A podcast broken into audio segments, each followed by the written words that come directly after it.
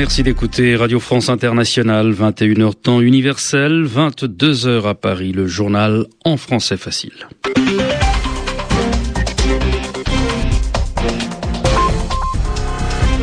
Kasongo Mwema Yamba Yamba.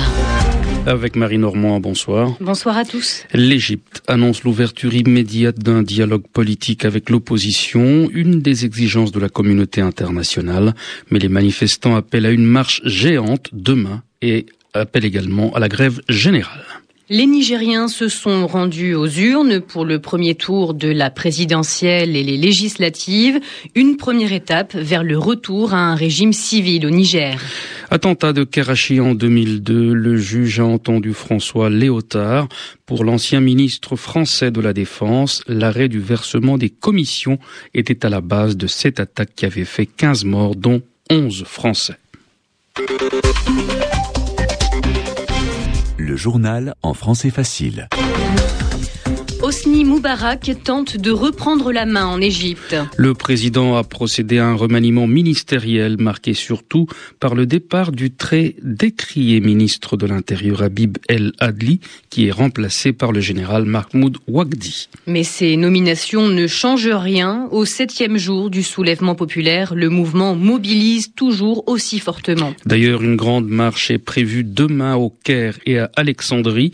On attend au moins un million de personnes dont chacune de ces deux villes. Et alors que les trains ne circulent plus, un appel à la grève générale a été lancé. Écoutez Michael Mounir, le porte-parole de la coalition de l'opposition pour le changement. Ce nouveau gouvernement ne comprend pas beaucoup de nouvelles personnalités. Ça ne risque pas de répondre aux attentes des manifestants. Les demandes des manifestants sont pourtant claires. Une nouvelle constitution pour l'Égypte, la dissolution du Parlement, avoir des élections justes et libres, que les nouveaux partis soient reconnus pour qu'il y ait différents groupes d'opposition. Rien de tout cela n'a été pris en compte pour le moment.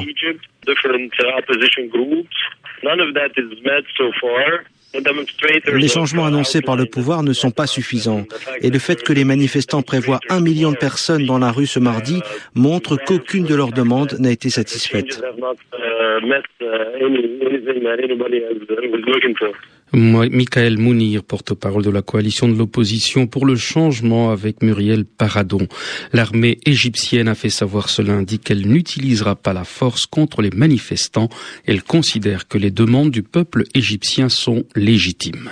La communauté internationale accentue sa pression sur le président Hosni Moubarak. L'Union européenne avait demandé au président égyptien d'entamer sans délai le dialogue avec l'opposition et ce soir, Omar Souleyman, le vice-président, a annoncé l'ouverture immédiate d'un dialogue avec l'opposition. Et pendant ce temps, les pays étrangers accélèrent l'évacuation de leurs ressortissants. Et dans le même temps, la plupart des entreprises annoncent la suspension de leurs activités. Témoignage sur place de Dominique Maupin, directeur de la mission économique française au Caire. Au jour d'aujourd'hui, un certain nombre de circuits euh, sont arrêtés, momentanément ou pas. Euh, là, la réponse est difficile à formuler. Les banques sont fermées les dispositifs d'approvisionnement, notamment dans les stations-service, sont en train d'être remis en place, mais il y a ici et là quelques pénuries. Et vous savez que le marché financier et la bourse a été fermé dès la semaine dernière. Aujourd'hui, lundi, ben, on attend une décision de la Banque centrale pour savoir quand et comment euh, le système bancaire va refonctionner. Et il y a un problème aussi pratique pour les habitants, c'est que l'accès aux espèces, pour l'instant, ne se fait plus. Les distributeurs euh, sont vides et il n'y a pas de réapprovisionnement de ces distributeurs pour des raisons euh, essentiellement d'ailleurs de sécurité. Il y a une montée en puissance du dispositif militaire de manière objective semble assurer une plus grande sécurité. Et donc, euh, c'est dans ce nouveau cadre que, effectivement, peut-être des décisions pourront être prises, ce qui n'est pas encore le cas pour revenir à une certaine, non pas de normalité, mais à certaines euh, possibilités de fonctionnement. Dominique Maupin, directeur de la mission économique française au Caire, avec Patricia Lecomte. En réponse à une demande des autorités tunisiennes, l'Union européenne a décidé de geler les avoirs de l'ancien président Zinel Abidine Ben Ali et de sa femme Leila Trabelsi. La décision a été prise lors d'une réunion à Bruxelles des ministres européens des Affaires étrangères. Sur place en Tunisie, plusieurs personnes ont saccagé et pillé la sous-préfecture de Kasserine, ville frondeuse du centre-ouest de la Tunisie. L'Union européenne a décidé d'appliquer les mesures de gel des avoirs et d'interdiction de visa au président biélorusse Alexandre Loukachenko et à 157 de ses proches. Déjà décidé sur le principe au début du mois, ces sanctions prises en raison de la répression qui frappe les opposants restaient suspendues à une éventuelle libération d'opposants. Minsk menace à son tour Bruxelles de représailles. Nour Sultan Nazarbayev promet une élection présidentielle anticipée au Kazakhstan. Le président kazakh n'a pas contesté la décision du Conseil constitutionnel pour qui l'éventuel référendum qui l'aurait maintenu au pouvoir sans élection jusqu'en 2020 est contraire à la Constitution.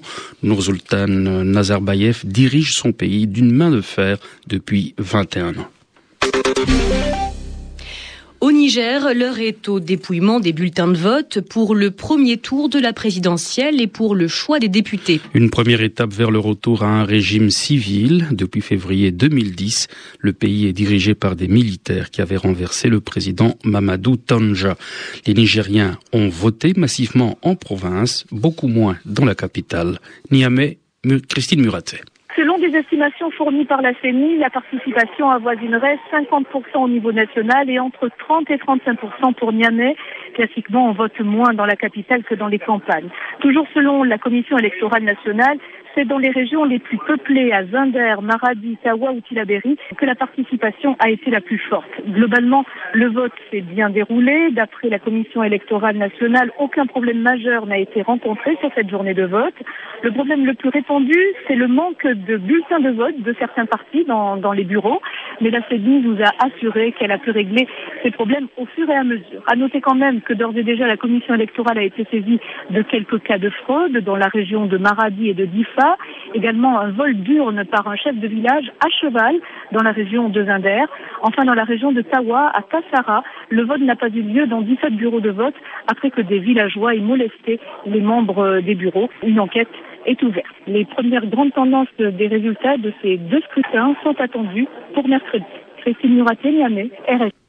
Les autorités soudanaises acceptent les résultats du référendum d'autodétermination du Sud-Soudan. Les électeurs ont voté à 99% en faveur de l'indépendance. Nous annonçons notre accord et notre acceptation des résultats du référendum, a déclaré Ali Ousmane Mohamed Taha, le vice-président soudanais et le premier dirigeant du nord du pays à réagir officiellement. Dans l'affaire de l'attentat de Karachi au Pakistan en 2002, le juge a entendu aujourd'hui François Léotard. L'ancien ministre français de la Défense a assuré que l'arrêt du versement des commissions sur les contrats d'armement décidé par Jacques Chirac était à la base de cette attaque qui avait fait 15 morts dont 11 Français. Trois magasins Carrefour en Chine vont payer une amende de 55 000 euros. Le montant a été révélé par la presse chinoise après le scandale de tricherie sur les étiquettes qui affectent l'entreprise française. Carrefour n'est pas la seule chaîne d'hypermarchés concernée. L'américain Walmart a dû également présenter ses excuses, mais le mal est fait. Stéphane Lagarde. Embouteillage de Cadiz sur les escalators qui mènent à l'un des magasins Carrefour au sud de Pékin. Les enseignes de la capitale chinoise ne sont pas directement concernées par le scandale.